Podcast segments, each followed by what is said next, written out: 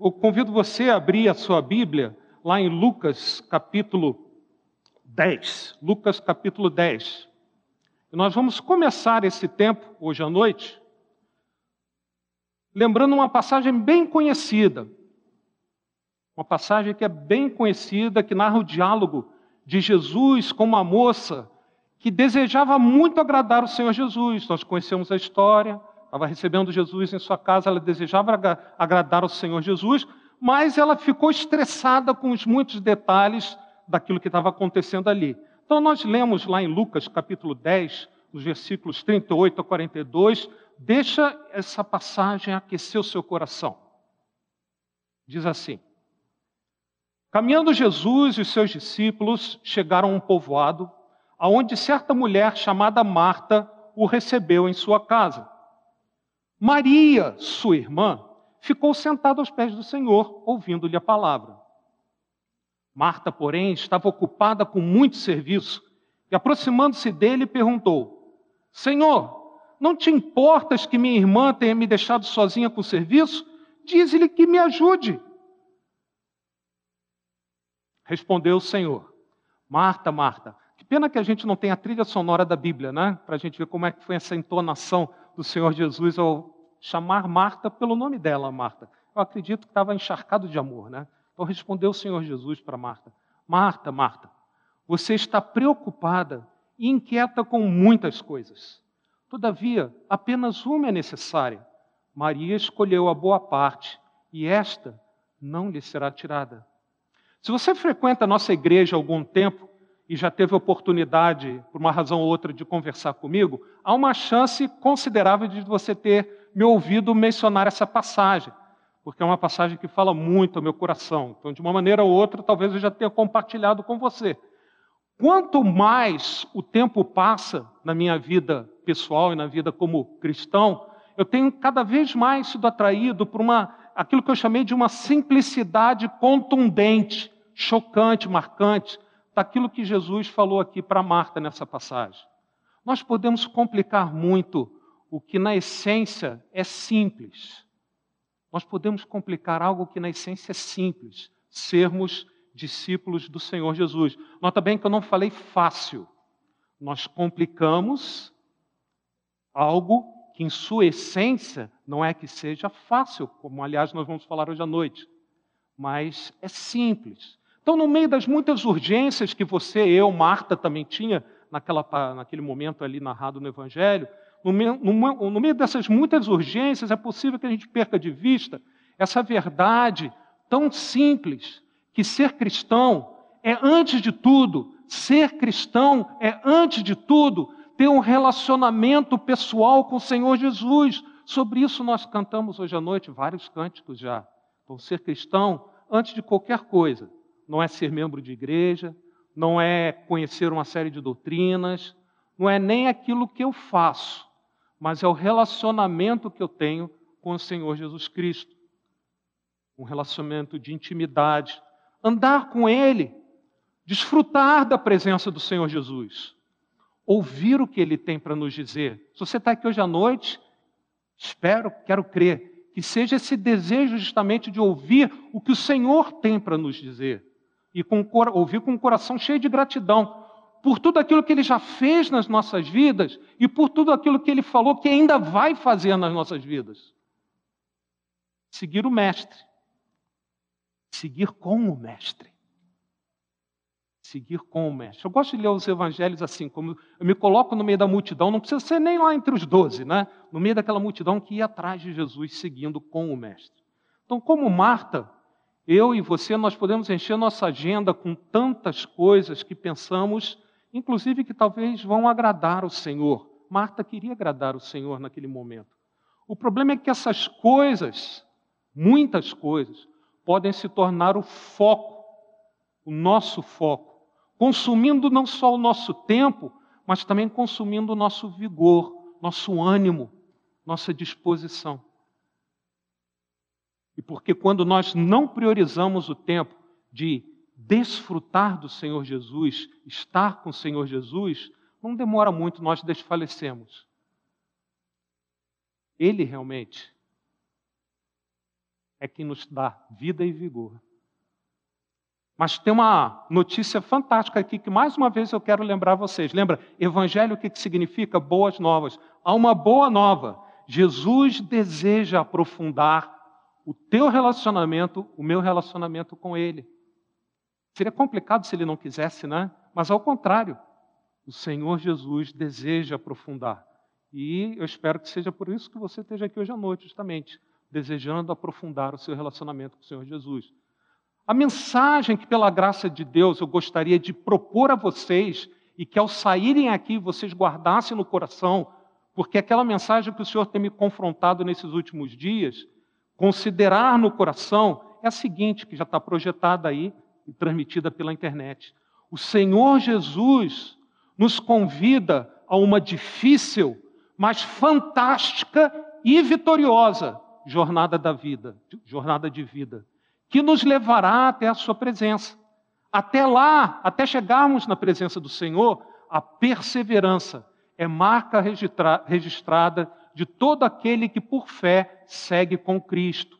O Senhor Jesus nos convida a uma jornada que é difícil, é fantástica, surpreendente, de vez em quando a luz cai. E a gente sai do nosso da zona de conforto.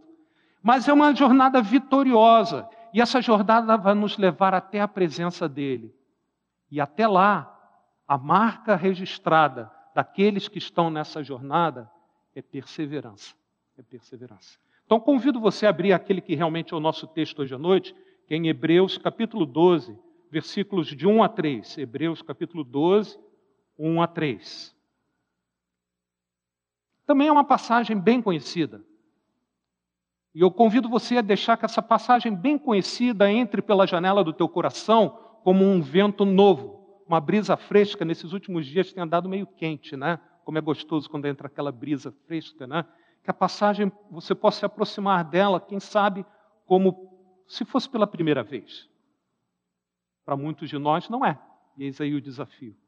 Diz assim lá em Hebreus capítulo 12, versículos de 1 a 3.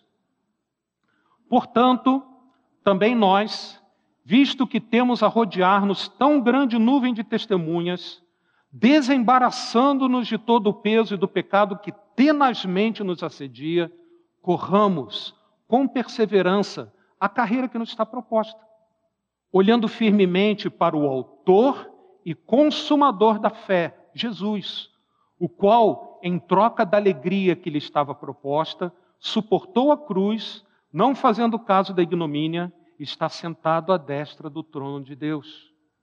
Considerai, pois, atentamente aquele que suportou tamanha oposição dos pecadores contra si mesmo, para que não vos fatigueis, desmaiando em vossa alma. Vamos orar mais uma vez? Pai, eis aqui nós estamos diante de Ti. A Tua palavra está aberta, nós precisamos ouvir o que o Senhor tem para nos dizer nós dependemos da tua graça, não apenas eu, Pai, para transmitir, mas cada um de nós para acolher no coração o Senhor deseja que nós recebamos, Pai, hoje à noite. Então, opera esse milagre, Pai, de nos dar entendimento da tua vontade e que a gente possa, com isso, glorificar o teu nome. No nome do Senhor Jesus, nós oramos. Amém. Amém.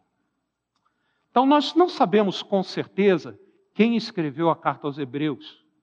Acho que recentemente, inclusive, na minha idade, quando eu falo recentemente, é nos últimos cinco anos, não é?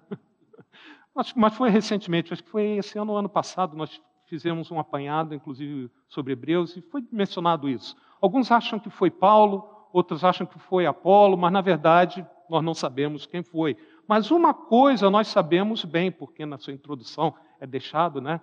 É que essa carta, conhecida como Carta aos Hebreus, ela foi escrita para cristãos hebreus, cristãos de origem judaica, ou seja, discípulos de Jesus que eram também descendentes do povo de Israel. E naquele tempo, lá na segunda metade do primeiro século, o povo de Israel já estava disperso entre as nações. Hoje de manhã nós aprendemos sobre Esdras e Neemias e vimos né, como o povo foi levado cativo à Babilônia e de lá por todas as nações espalhados.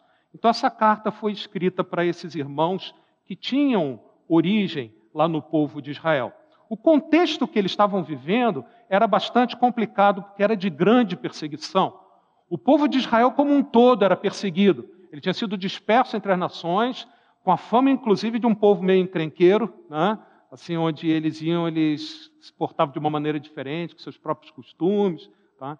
E os cristãos, fossem israelitas ou não, também eram perseguidos. Inclusive, aliás, pelo próprio povo de, de Israel, crendo que era uma heresia que devia ser combatida. Nós conhecemos a história de Paulo, não é mesmo? Então, ser judeu e cristão era certeza de ser perseguido, significava com certeza ser perseguido. Então, essa perseguição total que aqueles irmãos estavam sofrendo estava levando alguns a desanimar, a pensar em desistir, a voltar à vida que viviam antes de terem crido em Cristo. Alguma vez você já pensou nisso? Ai, minha vida era parecia menos complicada quando eu não era cristão né, quando eu não era crente, né, no jargão lá que está meio em desuso, né? mas parece que complicou. Né? O fato é que aqueles irmãos, no meio dessa muita perseguição, vinham esses pensamentos no sentido deles voltar àquelas tradições do povo de Israel e abandonar aqueles ensinos de Jesus. Porque o desespero era grande. Irmãos, nesses últimos dias, eu acredito que quase todos nós a maioria pelo menos, né, acompanhou como foi a saída é, daquelas tropas estrangeiras do Afeganistão. E aquelas imagens foram chocantes. O desespero tomando conta daquelas multidões, o medo que o passado estava retornando e roubava qualquer perspectiva a respeito do futuro. Então eles correram para aquele aeroporto, lembra, o único lugar que ainda tinha possível deles escapar era aquele aeroporto. Eles correram para lá e nós vimos o que nós vimos. Pais, mães, jogando seus filhos pequenos por cima do muro, na esperança que um soldado desconhecido segurasse aquela criança, trouxesse alguma segurança. Isso é desespero, irmão. E aqueles irmãos para quem essa carta foi escrita passavam por um desespero muito maior ainda há quase dois mil anos atrás, porque não havia aeroporto aberto para onde eles fugirem. Não tinha exército estrangeiro para os ajudar. Humanamente falando, zero esperança para o cristão de origem judaica. Eles lutavam para permanecer firmes num ambiente que cada vez mais ficava hostil a eles. Então, pela providência, Deus é um Pai amoroso e Ele está atento ao que acontece conosco. Então, pela providência e pelo amor de Deus, essa carta aos Hebreus foi escrita, a gente não sabe até por quem, justamente para trazer ânimo a esses irmãos, para que eles prosseguissem não desistissem, não jogassem a toalha.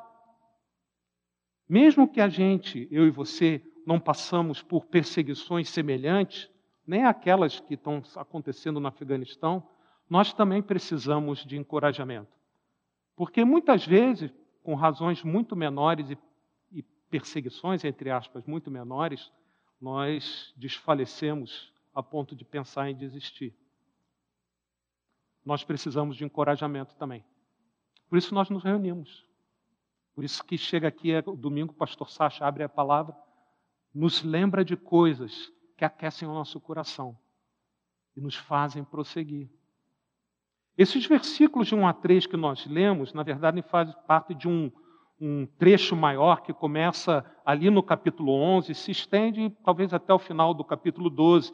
E o assunto geral, de uma maneira ou outra, é justamente esse: a perseverança do cristão. Não desistam, não desistam. O trecho é muito rico. E o autor, ele aponta aí do capítulo 11 e 12 para várias razões para não desistir, razões que nos ajudam a perseverar quando nós lembramos dela. Eu até considerei falar sobre todas elas e logo, logo eu desisti. Eu já estou enrolado com o tempo só com esses três versículos, imagina com dois capítulos. Não é? Então, nós vamos restringir hoje à noite alguns pontos, bem alguns pontos, creia. Isso não é conversa de pregador, como a gente fala, né? Apenas alguns pontos, outros você pode descobrir, que eu gostaria de lhe chamar a atenção nesses três primeiros versos que nós lemos, pontos fundamentais. Então, em primeiro lugar, vão ser quatro coisas que eu gostaria de apontar para os irmãos. Em primeiro lugar, eu gostaria de lembrar que há uma carreira proposta, uma jornada a qual nós somos chamados a andar. Isso é uma carreira proposta. Alguém chega e lhe propõe, vamos andar por aqui. Mas é preciso perseverança para trilhá-lo. O capítulo 12 aqui em Hebreus começa com uma analogia, é, os estudiosos veem isso aqui, com as corridas de atletismo. Naquela época, os chamados Jogos Olímpicos já aconteciam, depois eles pararam, né? E eles estavam familiarizados com essas corridas de atletismo. Né? Então ele diz lá no, nesses versículos que nós lemos: corramos com perseverança. Isso é constância, inclui uma boa dose de paciência no meio da dificuldade. Corramos com perseverança a carreira, justamente essa corrida, essa disputa, pode ser chamada até de batalha a palavra, que nos está proposta, que é colocada diante de nós. E mais uma vez ela está sendo colocada diante de nós. Recentemente eu pensava sobre isso, eu me lembrei que nós tivemos as Olimpíadas de Tóquio. Né? O horário era meio complicado, como eu tenho o privilégio de estar aposentado, né, eu pude abusar um pouco do horário e assistir lá de madrugada, né? Mas nós vimos aqueles atletas que se prepararam ao longo do tempo para competirem ali, né? Eu fiquei pensando, enquanto nós engordávamos na pandemia, vamos ser sinceros, né? Eles estavam se preparando para não perder o pique para as Olimpíadas, que você acompanha, elas foram atrasadas um pouco. Né? Então, quando, enquanto a gente engordava, eles estavam treinando, enquanto a gente ganhava peso, eles treinavam. Então, disciplina, perseverança, foco total. Estou falando daqueles atletas, né?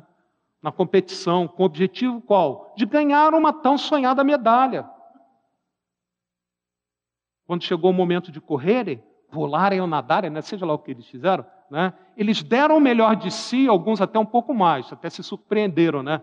o que eles conseguiram fazer. Por quê? Havia um só objetivo, um só alvo, uma só razão pela qual eles se esforçaram tanto até chegar ali. Irmão, a minha vida, a tua vida, elas podem ser descritas como uma carreira, uma jornada. É uma jornada que é definida por um caminho marcado pelas decisões que nós fazemos, pela sucessão de decisões relativas a por onde nós vamos andar por aqui, por ali. Essas decisões que nós tomamos nas nossas vidas decretam justamente esse caminho que percorremos. Porque caminho nada mais é do que uma trajetória em direção a um alvo, não é? Não faz sentido falar em caminho se a gente não pensar em alvo. Eu preciso de um alvo de vida claro. Quando a gente é jovem, a gente não pensa muito nisso. É? Parece que é só terminar o curso, é? Ou fazer 18 anos para tirar carta de motorista, né, João? Ele balançou a cabeça. ou depois casar. Então a gente vai em alvos menores.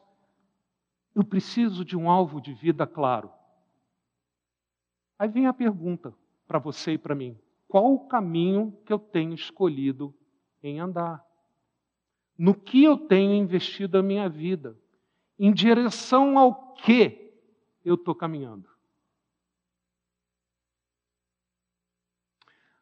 Paulo, lá na primeira carta que ele escreveu aos Coríntios, no capítulo 9, ele escreveu assim: Tudo faço por causa do Evangelho. Se você conhece a vida de Paulo, sabe né, que ele foi um daqueles que fez bastante pelo Evangelho. Tudo faço por causa do Evangelho. No versículo 24, capítulo 9, diz assim: Não sabeis vós que os que correm no estádio, todos na verdade correm, mas um só leva o prêmio? Correi de tal maneira que o alcanceis. Lembra dos atletas lá em Tóquio? Todo atleta em tudo se domina. Aqueles para alcançar uma coroa corruptível, que desbota. No passado é desbota e perde o vinco, né? Era a calça lá, o stop, né?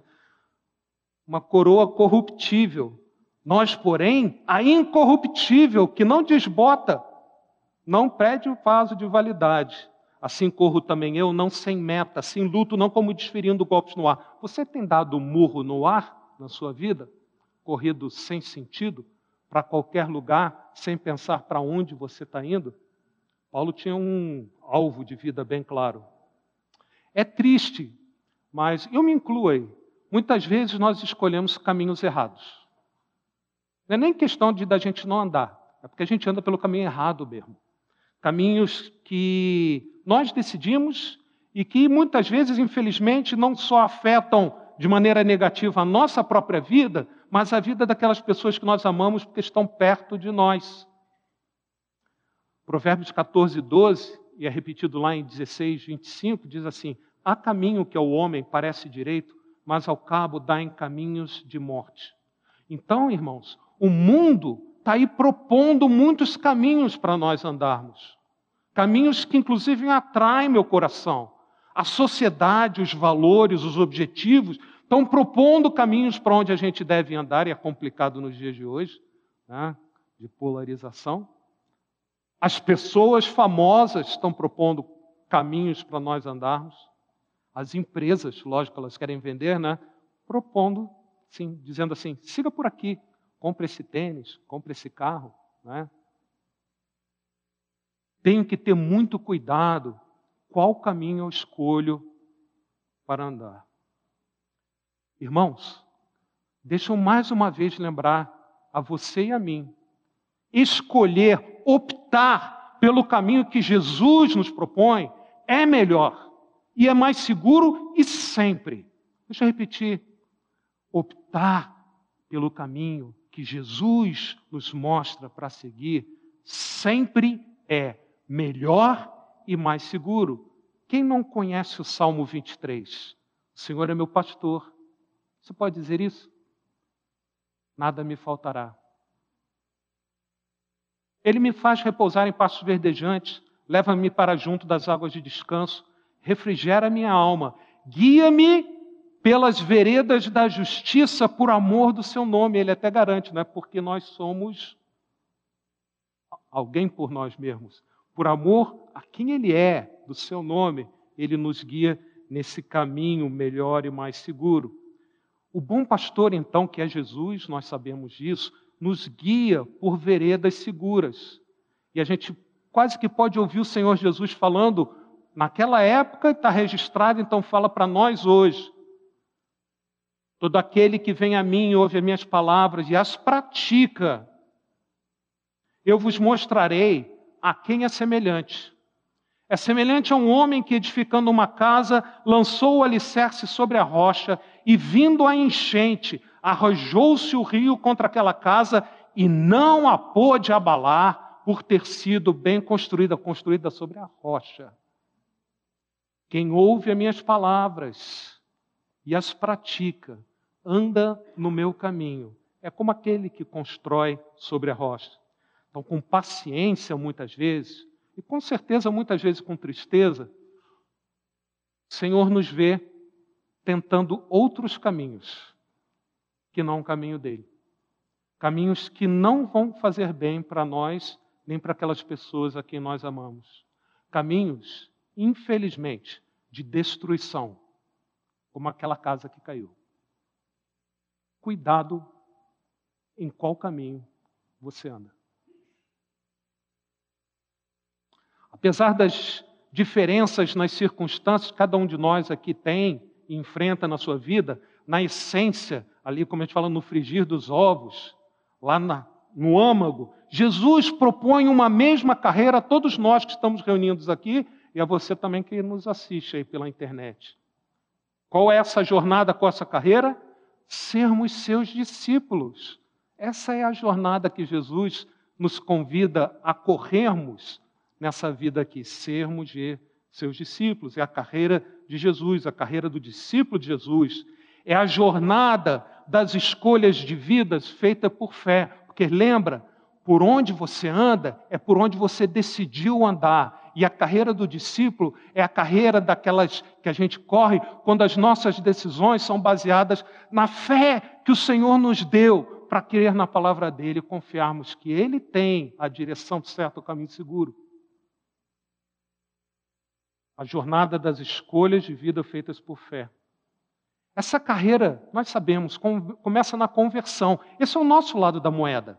Do lado de Deus começou muito antes, antes da fundação do mundo, mas isso é outra história. A nossa parte, na nossa carreira, começa na conversão.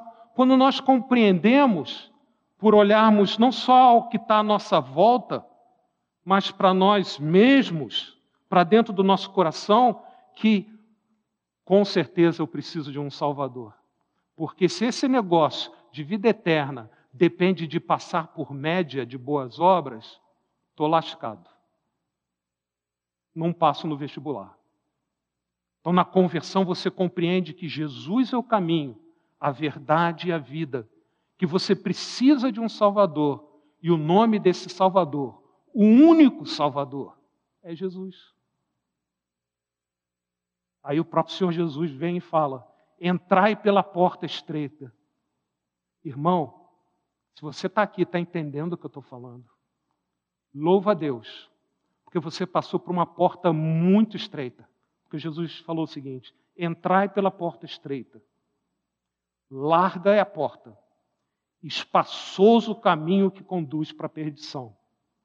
Porque estreita é a porta e apertado o caminho que conduz para a vida, e são poucos os que acertam com ela. Que privilégio! Não porque eu descobri o caminho, mas que o Senhor entrou na minha vida e me mostrou o caminho, e abriu meu coração e me empurrou para esse caminho. E hoje eu passei pela porta estreita. Você já passou pela porta estreita? Você já confiou em Jesus como seu Salvador? Você já entendeu que você precisa de um Salvador? Eu não estou falando das circunstâncias do mundo, estou falando da nossa própria essência, do nosso coração egoísta, propenso a maltratar, fazer mal para as pessoas. Você já confiou que Jesus é o seu Salvador? Então, esse é o primeiro passo que deve ser dado nesse caminho proposto por Jesus. Mas não para aí, né? A carreira do discípulo, a jornada com Jesus, continua por toda a vida. Então, Jesus nos convida, Mateus 6,33, buscai, pois, em primeiro lugar o seu reino e a sua justiça, e todas essas coisas vos serão acrescentadas, todas aquelas preocupações que nós temos, de coisas inclusive lícitas, né? Como será o dia de amanhã, a inflação está chegando a 10%, né? É. Buscai, pois, em primeiro lugar o seu reino e sua justiça. Lembre-se disso. E tome as suas decisões buscando o reino de Deus e a sua justiça. E o Senhor promete todas as coisas que nós de fato necessitamos serão acrescentadas. Não aquilo que alguns ditos pastores estão pregando por aí, né? carro zero, coisa do tipo, mas o Senhor promete, ao buscarmos, tomarmos nossas decisões, norteado pelo reino de Deus e a sua justiça, aquilo que é certo, o Senhor nos abençoa. Qual é o teu tesouro? O que você tem buscado por considerar importante? Está decretando o caminho que você está caminhando por sua vida. Hebreus 12, que nós lemos, fala que nós devemos correr nessa jornada proposta com perseverança. E essa palavra perseverança aponta para constância, algo que não muda, né? Paciência em meio a dificuldades. Então, essa maneira de falar que o escritor colocou mostra que esse caminho, apesar de ser melhor e mais seguro, não é fácil. Lembra como nós começamos o nosso tempo aqui, Marta? Marta, é simples, não é fácil. É simples, basta uma coisa, mas não é fácil. Correr com perseverança mostra que o caminho não é fácil. O caminho de Jesus é melhor, é mais seguro, e quisera eu pudesse entrar primeiro na minha cabeça, depois na cabeça de cada um aqui, né, que o caminho de Jesus é melhor e é mais seguro. Mas há um custo a ser pago para trilhar o caminho de Jesus, e esse custo não é pago. Ah, eu pensei que todo o preço foi pago pela cruz, sem dúvida, para a sua salvação, seu perdão, mas ser discípulo de Jesus é um caminho que o próprio Senhor Jesus, lá em Lucas 14, falou: e qualquer que não tomar a sua cruz e vier após mim, não pode ser meu discípulo. Aí os estudiosos escrevem livros e mais livros sobre o que é a cruz, o que é na cruz. Eu sei que uma coisa agradável para a gente curtir não é. É algum, alguma coisa na direção dessa correr com perseverança. Apesar de tudo, eu continuo ali. Nós vivemos um tempo de uma fé fácil, uma fé consumista, inclusive em relação à igreja. As pessoas, ao invés de resolver os seus problemas, muitas vezes é mais fácil mudar de igreja. Né? Não está aqui não é mensagem subliminar para ninguém. Tá? Mas é um fato, é constante. Né? Sair às compras procurando qual igreja né? vou frequentar. De uma teologia da prosperidade que é centrada nos nossos próprios desejos. Eu, eu falo que às vezes a gente pensa que Deus é como uma máquina de Coca-Cola, aquela que você coloca. Né? Eu ainda peguei a época que era uma, moeda, uma nota de um real, né? Você coloca a nota de um real e sai uma. E se não viesse imediatamente, você começava a chutar mais. Muita gente pensa que Deus é assim, mas não é assim, não. Não é assim, não. A advertência de Jesus é: mesmo sendo difícil, corram com perseverança o caminho que eu lhes proponho, porque a opção é construir sobre areia, isso aí não vai dar legal. Vai dar ruim. Vai dar ruim, como a geração atual fala, né? O quanto eu estou disposto a pagar? Até que ponto eu irei me empenhar para ser um discípulo de Jesus? Pergunta meio complicada, né? Eu próprio não sei. E, inclusive, se nós olharmos para nós mesmos, para nossa capacidade, para nossa determinação, ah, você não vai muito longe, não. Correr a carreira que está sendo proposta por Jesus para nós caminharmos como discípulos, apesar de desejável, nos parece impossível se a gente olhar para nós mesmos. Mas não precisamos olhar para nós mesmos. Você já quer olhar de logo para Jesus, né? Mas você pode olhar algum lugar até antes do Senhor Jesus, porque nós temos exemplos de sucesso. Aí você tem que voltar lá em Hebreus e ler lá novamente, portanto, portanto, liga ao que vem, sendo dito anteriormente. Também nós, ou seja, também nós, visto que temos a rodear-nos tão grande nuvem de testemunhas. No capítulo anterior, lá no capítulo 11 de Hebreus, o autor lista uma série de pessoas do passado que creram nas promessas de Deus, creram nas promessas que tinham recebido de Deus e foram vitoriosas na carreira da fé. Alcançaram a promessa, ainda que o custo que elas tiveram que pagar muitas vezes foi terrível. Eles, essas pessoas que tiveram sucesso na carreira da fé, são essa nuvem de testemunha que nos rodeia.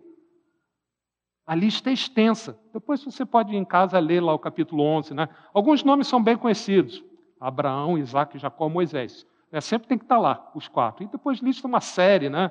Outros, muitos outros, somente Deus conhece o nome. Já parou para pensar? Hebreus 11 lista uma, uma série de testemunhos da fé e fala que muitos outros existem. Hebreus 11, 37 a 40 diz assim: foram apedrejados, provados, cerrados pelo meio, mortos a fio da espada. Eu pensei que era uma nuvem de testemunha que era para me animar. Até aqui isso aqui não está me animando, não. Não é? Andaram peregrinos, errantes pelos desertos, pelos montes, pelas covas, pelos antros da terra. Interessante, escuta só. Todos estes que obtiveram bom testemunho por sua fé não obtiveram, contudo, a concretização da promessa, que era a vinda do Senhor Jesus, por haver Deus provido coisa superior a nosso respeito, para que eles, todos esses exemplos de fé, sem nós, não fossem aperfeiçoados. Eles perseveraram, irmãos, mesmo tem muita coisa que a gente não entende bem aqui que está sendo dito, mas uma coisa fica claro. Eles perseveraram, foram bem-sucedidos, foram exemplos de fé, mesmo não tendo o entendimento que eu e você hoje temos das promessas de Deus, porque nós temos o testemunho da Bíblia completa diante de nós e a cada domingo chegamos aqui somos lembrados de coisas importantes. Eles perseveraram.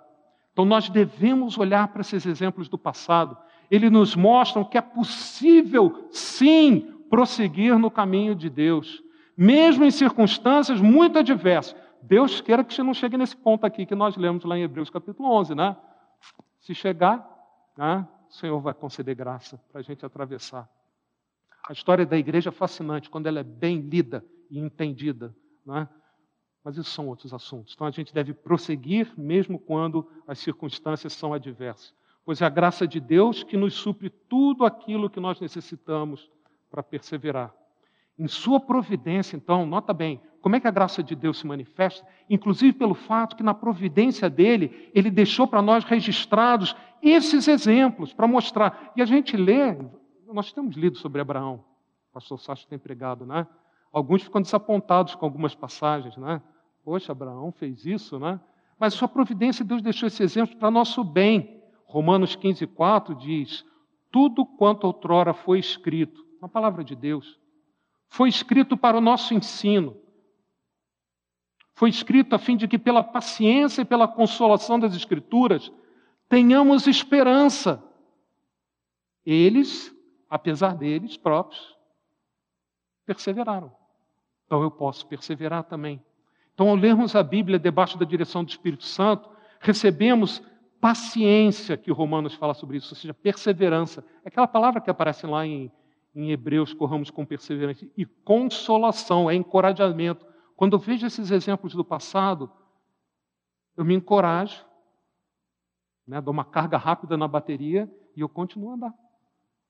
Persevero. Que nós precisamos para prosseguir. Né? Ao ver que Deus sustentou, foi fiel tantas pessoas no passado. Mas, irmão, sabe o que é, é maravilhoso? Eu pensava nessas coisas. Mas isso acontece não só quando você lê a Bíblia, em particular Hebreus capítulo 11.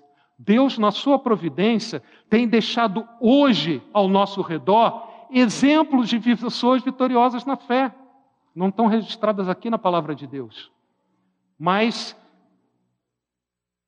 se você é cristão há algum tempo, eu tenho certeza que você já conheceu algum pastor, algum professor da escola dominical, alguma pessoa mais madura na fé, que marcou a tua vida, te desafiou a viver numa vida mais perto do Senhor. Para e pensa agora. Dez segundos. Né? Eu gosto de escola dominical porque a gente tem tempo de interagir, né? Pensa aí alguém que marcou a sua vida. Aí nós lemos, o próprio escritor de Hebreus fala assim: Lembrai-vos dos vossos guias, os quais vos pregaram a palavra de Deus, e considerando atentamente o fim da sua vida, imitai a fé que tiveram. Sempre é bom a gente olhar alguém que já foi para a glória com o Senhor, porque aí não dá chance dele fazer uma besteira. Até hoje me lembro de, de alguém que eu usei como exemplo e deu ruim. Não é? é mas lembrai-vos dos guias, consideram o fim da sua vida, da carreira, imitem, imitem. Eu tenho alguns, você tem alguns? É bom nós termos esses exemplos de fé. Irmão, sabe o que, é, o que é maravilhoso? Não são apenas pastores e líderes. Lá em Romanos 16, eu gosto de Romanos 16, que é meio estranho esse finalzinho da carta de Romano, que ele começa a listar uma série de nomes, nomes até que dificilmente alguém vai escolher para dar o nome ao seu filho, pelo menos na nossa cultura aqui no Brasil, né? Uma série de irmãos comuns, mas que Paulo lista como exemplos vivos da fé em Jesus. Ele fala de uma tal de Febe, Priscila, Áquila, Epêneto, Maria, Andrônico, Júnias, Amplíato. Ur... Você já ouviu falar de Amplíato? Urbano, Estaques e muitos outros. Irmãos, eu tenho absoluta certeza que entre nós, aqui na Igreja Batista Maranata, há muitas febes e muitos andrônicos. Pastor Sacha, pastor Edson pode estar viajando, pastor Fábio pode estar doente. Eu e o Marcelão aqui possamos ser arrebatados aqui de repente, tá?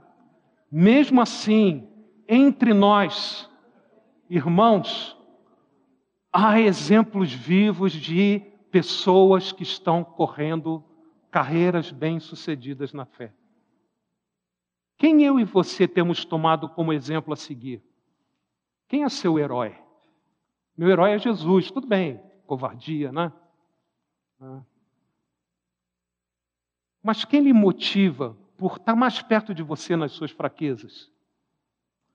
Há uma carreira que Jesus nos propõe, difícil, mas com exemplos de sucesso. Mas o terceiro ponto que eu quero chamar a sua atenção hoje à noite, aqui em Hebreus 12, 1 a 3, que há pesos e pecados que nos atrapalham na nossa jornada com Jesus. E por isso há a possibilidade, sim, concreta, de desanimarmos e fracassarmos. Então, cuidado, mesmo que hoje aqui você cantou com toda. Aqui a gente não levanta muitas mãos, né? a gente precisa. Começou a pipocar um ou outro, aleluia, glória a Deus, né? Nos louvores aqui, a gente precisa incentivar isso a acontecer mais, né? Mesmo que. Amém, graças a Deus. É, mesmo que você esteja sentido assim, adorando o Senhor próprio, próximo, né? Cuidado, porque há pesos e pecados muito mais próximos do que a gente imagina que nos atrapalham nessa jornada com Jesus. Diz aqui o texto que nós, leu, que nós lemos: desembaraçando-nos de todo o peso e do pecado que tenazmente nos assedia, corramos com perseverança. Desembaraçar quer dizer tirar, colocar de lado, jogar fora. Algo que está dificultando essa sua jornada metodicamente, com disciplina. Assim como aqueles atletas se disciplinavam treinando para as Olimpíadas de Tóquio, nós também devemos metodicamente ir tirando as coisas que estão nos atrapalhando. O autor menciona duas coisas que devemos nos desembaraçar. Aqui ele fala de todo o peso, isso é, todo fardo que atrapalha e fala de pecado que teima em voltar. Pecado é uma daquelas palavras do crentez, do evangeliquez, né? Pecado, na essência, é um erro, um desvio em relação ao que Deus deseja para você, a vontade de Deus. Então, quando nós não fazemos o que Deus quer, o que a gente faz? A gente está pecando. É? Então, todo o peso, tudo aquilo que é um fardo que está te atrapalhando e um pecado que teima em voltar, que nos cerca habilmente, está próximo, né? tenazmente nos assedia. Quais são os pesos que nós devemos remover? Simplesmente tudo aquilo que atrapalha nosso progresso na jornada cristã. Pode até ser coisas que não são necessariamente erradas em si mesmas. Podem ser, até ser boas para outras pessoas, para outros irmãos, mas para você não é, lhe faz mal, está te atrapalhando. Seu crescimento na semelhança a Jesus. É isso que está acontecendo nessa carreira. Desvencilha, joga fora. Algumas circunstâncias a gente não pode mudar, simplesmente se desvencilhar dela. Por exemplo, uma doença. Nós temos que aguardar a ação de Deus. Mas não é sobre isso que está sendo dito aqui. Aqui está falando de coisas que sim, nós podemos nos desvencilhar. Não complica, né? A gente se aproxima da palavra, a gente está logo querendo uma desculpa para ter uma brecha para justificar ou não fazer o que está sendo dito, né? ou seja, pecarmos. Né? Mas aqui, o que está sendo dito aqui não é aquilo que é impossível para você fazer. É uma coisa que vai exigir de você empenho, mas pela graça de Deus é possível que você faça. Cuidado aqui quando você pensa em pesos na sua vida, né? Muitas vezes a gente pensa que os pesos são coisas externas, circunstâncias que nós vivemos, quando na verdade os verdadeiros pesos estão nos nossos corações, na nossa atitude diante dessas coisas externas. Quer um exemplo? Por exemplo, alguns erradamente pensam que outras pessoas são pesos que nos atrapalham na fé. Não é? Isso é tão comum. Podia até brincar que alguns tipos de pessoa, mas não vou brincar, né? porque não é hora. Mas a gente pensa, naquela, se eu não tivesse aquele santo bendito, quando a gente fala assim, não está querendo dizer isso, tá? Está querendo dizer o oposto, né? Se não fosse por ele, ia ser tão fácil. A gente pensa, quando na maioria das vezes, irmãos, isso aprendi na prática, depois eu posso compartilhar. Não vou dizer quem foi, mas vivenciei. Tá? Na maioria das vezes, essas pessoas difíceis são justamente o expediente de Deus para me fazer crescer na fé ao me relacionar com elas. Entende? Quer ser longânimo? Dê graça a Deus que às vezes tem alguns longanimadores são aquelas pessoas que nos ajudam a ser longânimos, com a graça de Deus. Então, peso, não pensa imediatamente em alguma circunstância, mas algo lá dentro de você. Né? O que tem atrapalhado o meu crescimento espiritual? Isso que eu devo perguntar. Irmãos, eu pensei até em listar algumas coisas, mas eu cheguei à conclusão seguinte: há uma boa chance que o Espírito Santo já está mostrando para você que coisas são essas, quais são esses pesos que você deve tirar da sua vida. Alguns da minha vida eu sei, não vou compartilhar aqui com vocês, é alguma coisa entre eu e Deus. O Senhor já tem me mostrado e te mostrado, e nós não temos dado ouvidos. Estamos com pesos amarrados nos pés que estão atrapalhando a nossa jornada cristã. Vai dar ruim, vai dar ruim. Pecados recorrentes. Quais são esses pecados que teimam em voltar? É interessante que aqui em Hebreus, capítulo 12, não menciona nenhum pecado especificamente no trecho que a gente leu, mas se você volta ao capítulo 11 de Hebreus, isso nos dá uma dica, nos indica o que o autor está querendo dizer. Pelo contexto, provavelmente o que o autor se referia era o pecado de incredulidade. Por que isso? Lá no capítulo 11 de Hebreus, a fase pela fé, pela fé Abraão, pela fé Isaac, pela fé Jacó, pela fé Moisés, pela fé Davi e assim por diante, ela é repetida 21 vezes, indicando que é a fé exercitada, isso é colocado em prática, que nos permite perseverar. Lembra, eles são exemplos de perseverança. E pela fé, eles fizeram o que fizeram. Então a perseverança, aliás, o irmão Tel, ao dirigir o louvor, mencionou alguma coisa sobre isso. Perseverança e fé estão bem próximas, bem próximas. O pecado da incredulidade fez Israel ficar vagando, peregrinando em círculos no deserto por 40 anos, sem entrar na terra prometida. Eles não creram no Senhor e por isso eles ficaram se arrastando 40 anos lá. Ficaram dando voltas sem avançar de fato.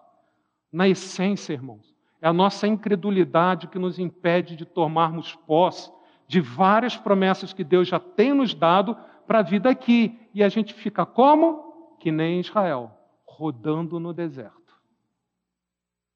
porque nós não agimos pela fé.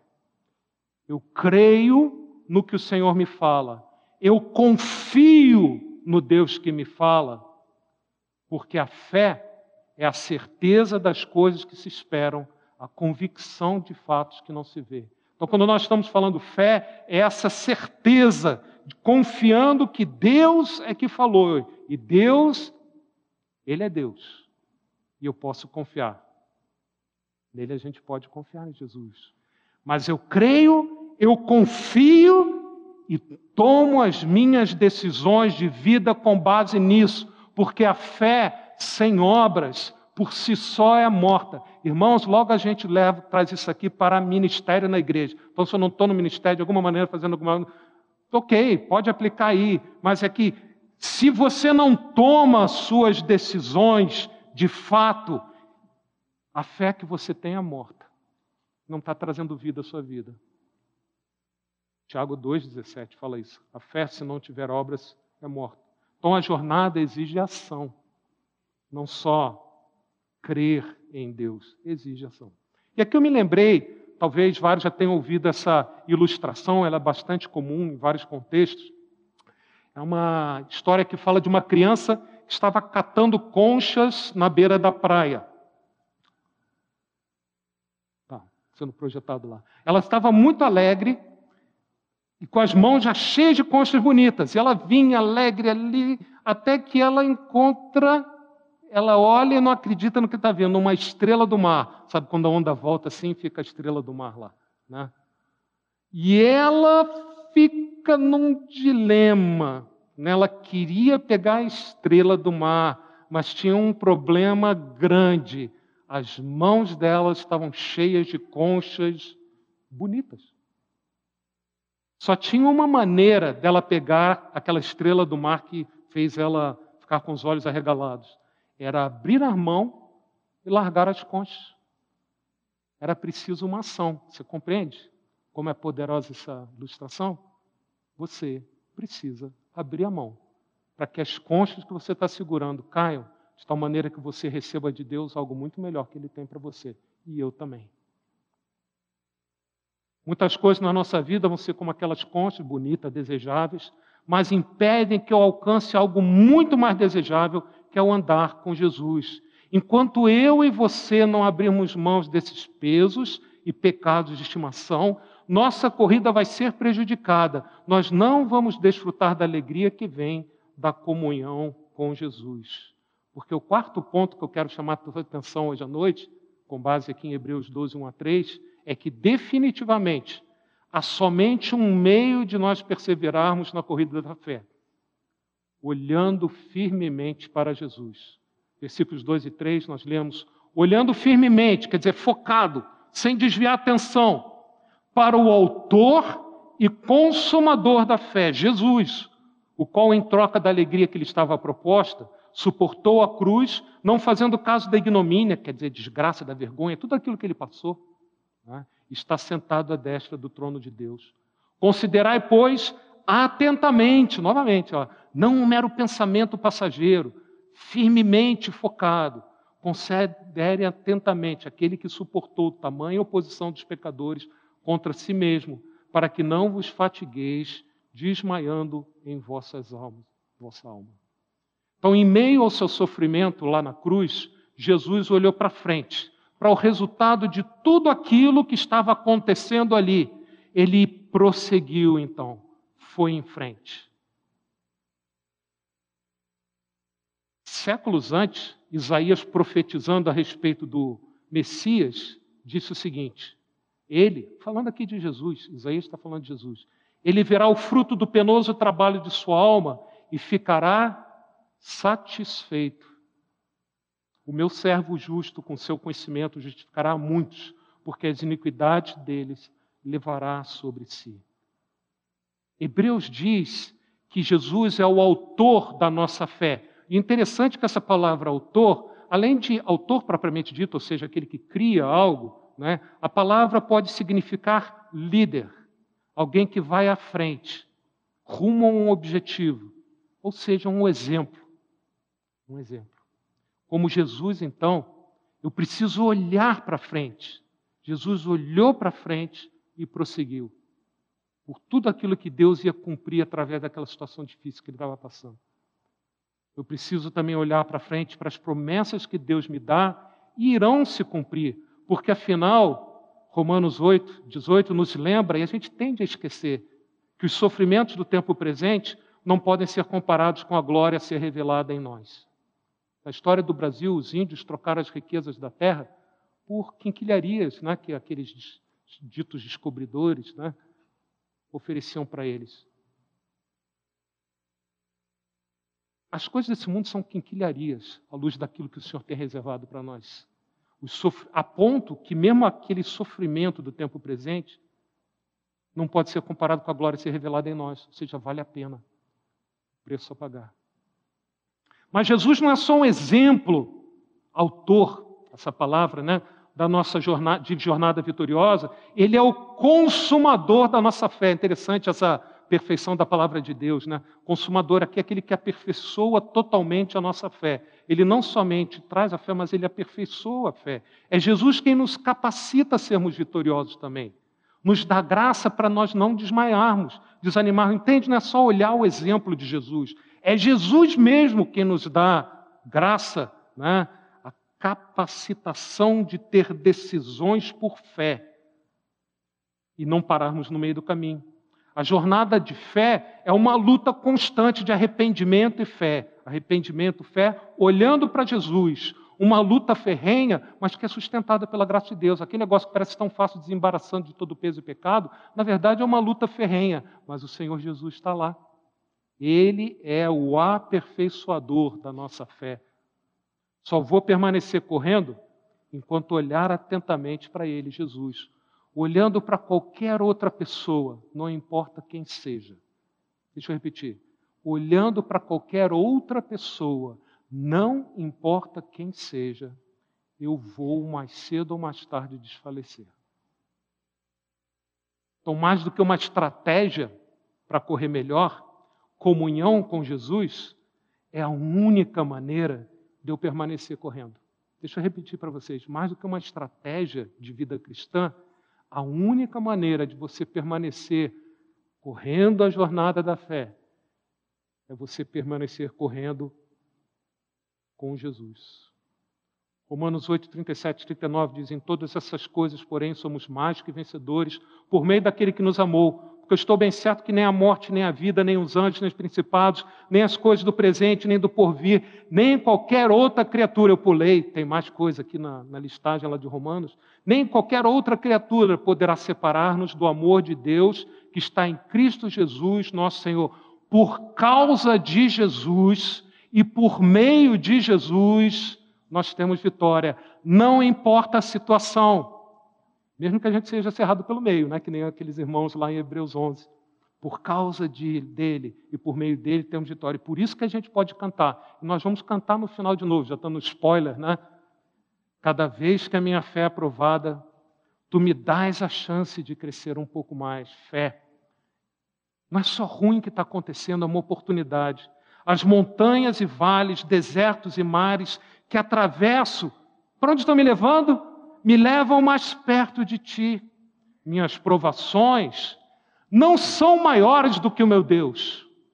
E por isso não vão me impedir de caminhar, porque o meu Deus está comigo. Se diante de mim Deus não fizer um milagre abrir o mar, ele vai fazer outro milagre, ele vai fazer andar sobre as águas. De um jeito ou de outro, eu vou chegar ao destino. É uma jornada difícil, mas vitoriosa. Tudo posso naquele que me fortalece.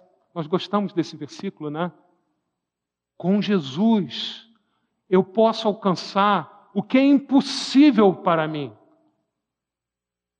Tem alguma coisa hoje na sua vida que você toma como impossível de acontecer? Está passando na minha mente aqui uma.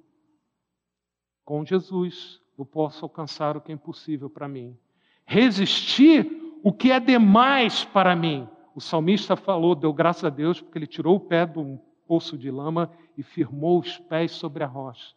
Então, com Jesus eu posso alcançar o que é impossível para mim e resistir ao que é demais para mim. Porque eu não estou sozinho, Jesus está comigo e Ele é Emmanuel, que nos lembra, é Deus conosco, me dando a graça que eu preciso. Então, uma coisa só basta para perseverarmos nessa jornada da fé não é conhecer a Bíblia, ou ler algum livro, ou ir a alguma conferência. Não é pensamento positivo ou esforço total da sua parte. O que basta na jornada da fé é estarmos perto de Jesus. Vivemos o nosso dia a dia, lembra as nossas decisões que definem o caminho que eu estou andando? Junto com Ele.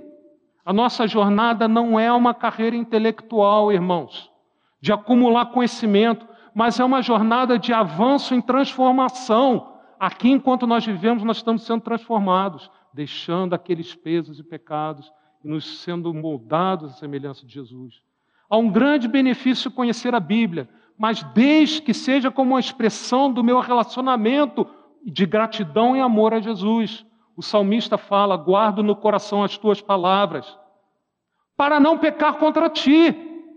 A importância aqui não era só você decorar o versículo, é porque o relacionamento do salmista com Deus era tão importante que ele prestava muita atenção a ponto de decorar, guardar no coração aquelas verdades. Estou na jornada da fé. Pastor Sacha falou isso semana passada. Estamos aprendendo as mesmas verdades sempre, em níveis cada vez mais profundos. Ou eu estou falando alguma novidade para a maior parte de vocês hoje à noite? Ouvimos as mesmas verdades, mas em níveis cada vez mais profundos que nos afetam, nos transformam de forma diferente e oportuna. A transformação que Deus quer fazer hoje na sua vida, pela graça dele. Jesus conhece bem a nossa situação, sabe do que nós precisamos, por isso ele veio até nós. E como ele convidou Marta para ela, calma, Marta, olha para Maria, Basta uma coisa. Como ele convidou a Marta, ele convida a ti e a mim. Vinde a mim, todos que estáis cansados e sobrecarregados, e eu vos aliviarei. Senta aos pés de Jesus. Tenha tempo de comunhão com Jesus. Ouça o que o Senhor quer falar com você. Depois de ouvir, não para por aí, porque lembra que a fé sem obras é morta. Coloque em prática, mas como expressão da sua gratidão a Ele. Gratidão, obediência alegre, a outra marca do, do cristão. Você tem estado distraído com muitas coisas, tem caminhado apenas pelas suas próprias forças, por caminhos que você não está compreendendo bem para onde estão te levando. Você não conhece bem. Não é de admirar que você esteja tão cansado, desanimado. Não demore, não demore. Aceite o convite de Jesus. Salmo 27, 14. Espere no Senhor. Seja forte, coragem, espere no Senhor. Vem junto dele. Isaías 40, outra passagem é bem conhecida: os jovens se cansam e se fatigam, e os moços de exaltos, exaustos caem, mas os que esperam no Senhor renovam suas forças, sobem com asas como águias, correm e não cansam, caminham e não se fatigam. Eu espero no Senhor. Quando minha atenção está voltada para as promessas do Senhor, aguardando o seu cumprimento, eu leio a Bíblia, eu medito no que leio, eu incorporo aquelas palavras que o Senhor me fala, o ensino de Jesus na minha vida, tomo como a minha bússola, lembra das decisões que eu tenho que fazer?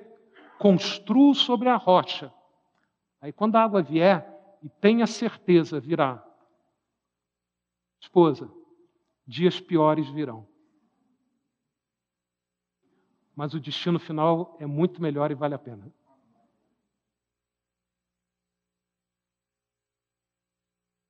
Construo sobre a rocha.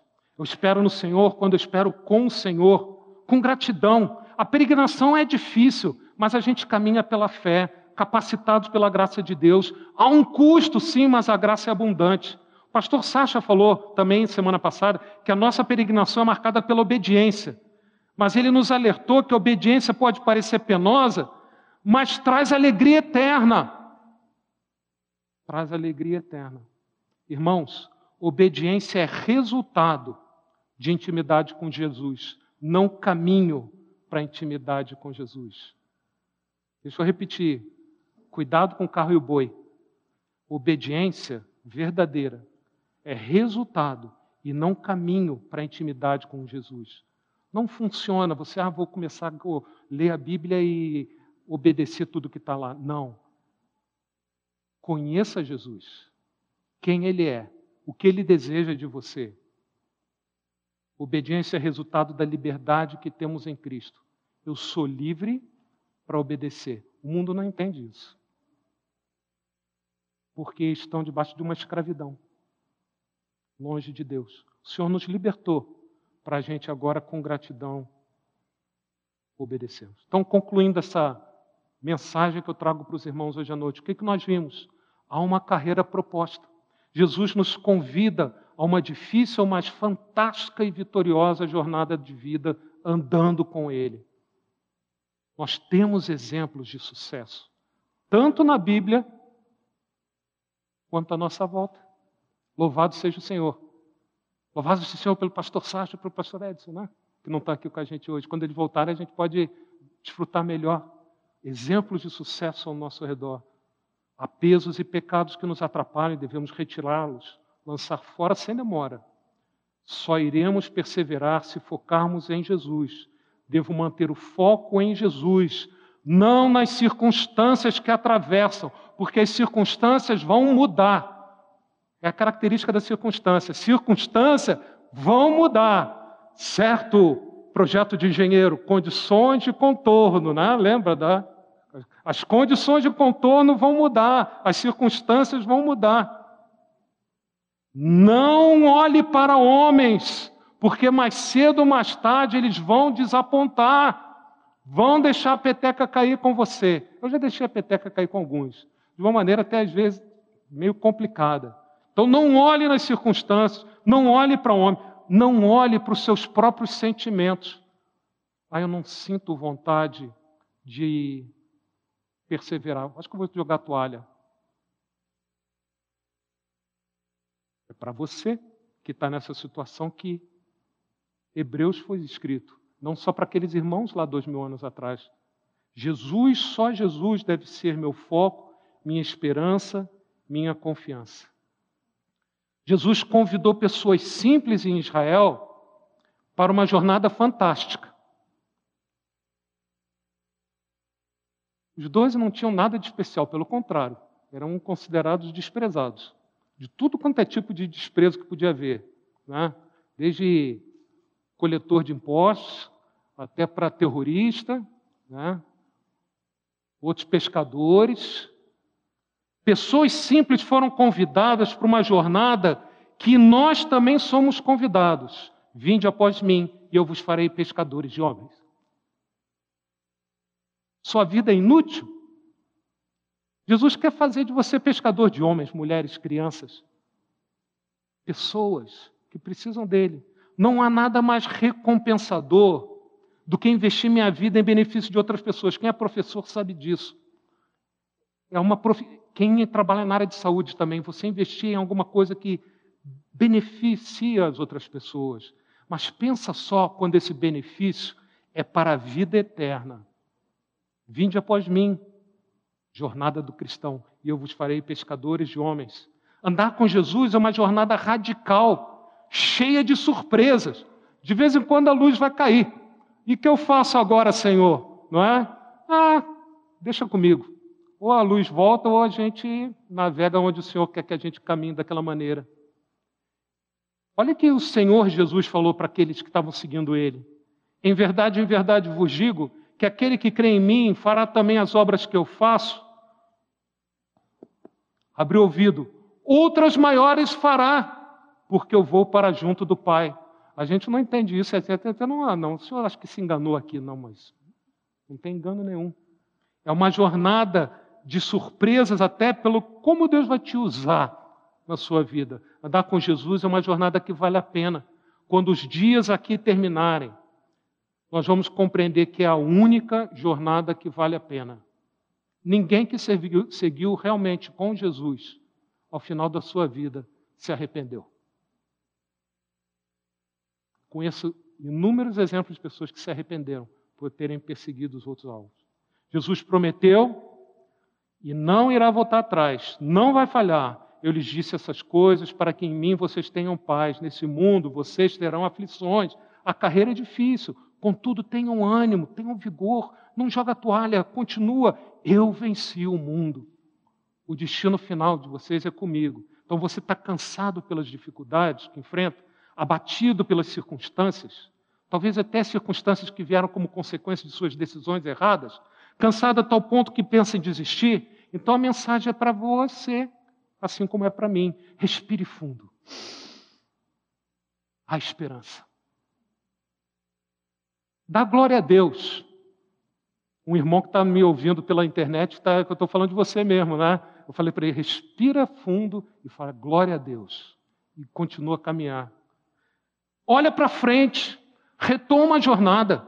A situação está difícil, você não vê resultado do esforço seu, até quando as coisas que você faz aqui na igreja parece que está tudo travado. Prossiga, prossiga. Livre-se de qualquer peso que está te atrapalhando, siga em frente, porque a pior coisa que você pode fazer é exatamente permanecer onde você está. Por isso, ânimo. Lembra de Jesus, o exemplo de Jesus, a capacitação de Jesus quando ele anda com a gente. Segue em frente, livre-se de todo o pecado e peso e prossiga. A jornada do cristão é com Jesus, e isso significa andar com Ele a cada dia eu estarei sempre com vocês até o fim dos tempos, nos dias bons, nos dias maus, a companhia do Senhor. E essa jornada não te levará até a sua presença. Quando tudo vai fazer sentido, quando aquilo que não está fazendo sentido na sua vida, ou mesmo nessa pregação não faz sentido. Salmo 17, 15, o salmista, depois de falar uma série de provações, fala assim: Quanto a mim, feita a justiça, cumprido aquilo o plano de Deus, verei a tua face. Quando despertar, ficarei satisfeito ao ver a tua semelhança. Na verdade, ver o teu semblante, tua aparência. Transformados, como a gente jamais pode imaginar como é isso, capazes de contemplar o rosto do Senhor Jesus. Seja quando a morte nos alcançar, os meus dias aqui terminarem, ou como a gente preferiria, né? o Senhor Jesus voltar e a gente não precisar passar por mais esse caminho do vale da sombra da morte. Quando o Senhor Jesus voltar, de uma maneira ou outra, meu destino final é com Ele.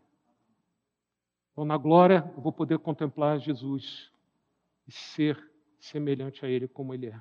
Então, até lá, até chegarmos à Sua presença, perseverança é a marca registrada de todo aquele que por fé segue com Cristo. Olhe em volta, há muitos exemplos de irmãos que confiaram em Jesus, foram vitoriosos. Você pode ser vitorioso. Você pode ser exemplo também. Não para seu orgulho, mas para a bênção dos seus filhos, dos seus netos, das pessoas, dos seus vizinhos, com quem você convive. Prossiga, vá em frente. Como a gente cantou, né? nele a gente pode confiar. Em Jesus ele pode, a gente pode confiar. Então o Senhor Jesus nos convida a uma difícil, mas fantástica e vitoriosa jornada de vida, que nos levará até a sua presença. Até lá, a perseverança é marca registrada de todo aquele que por fé segue com Cristo, segue com Ele. Essa é a mensagem que, pela graça de Deus, espero que você hoje carregue com você, guarde em seu coração e medite nela nesses dias que se vêm diante de nós.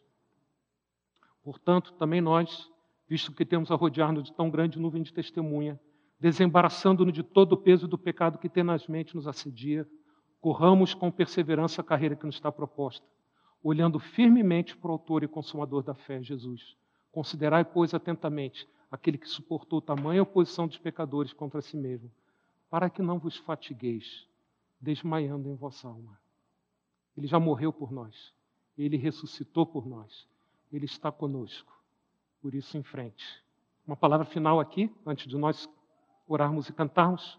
Qual o próximo passo que eu devo dar nessa jornada da fé? Lembre, esse é o tema do ano nossa, que nós escolhemos para a nossa igreja. Então, cabe a você e a mim respondermos nessa jornada de fé, que é tão igual, mas individualizada para cada um de nós. Qual o passo de fé que você deve dar? Grande ou pequeno, dê um passo de fé, irmão. Não porque é o tema do ano, mas é porque isso vai ser bênção na sua vida. Mas não esqueça as palavras de Jesus. Seja qual for o passo, não esqueça do que Jesus falou para Marta. Marta, Marta, você está preocupada e inquieta com muitas coisas, todavia apenas uma é necessária.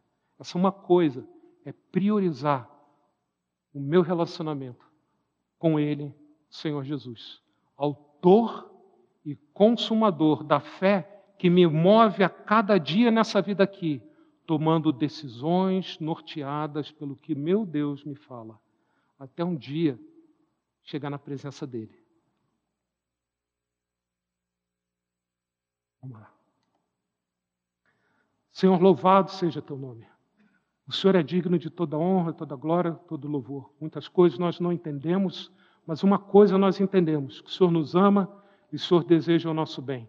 Então, que pela graça do Senhor, o Senhor nos ajude a considerar essa passagem que o Senhor deixou registrada para nos trazer ânimo no meio das dificuldades, perseverança quando nós queremos desfalecer.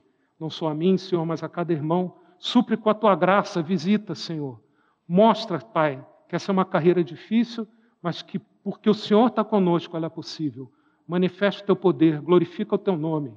Tudo para que seja conhecido o nome de Jesus através de nós. E é no nome deles que nós, dele que nós oramos. Amém.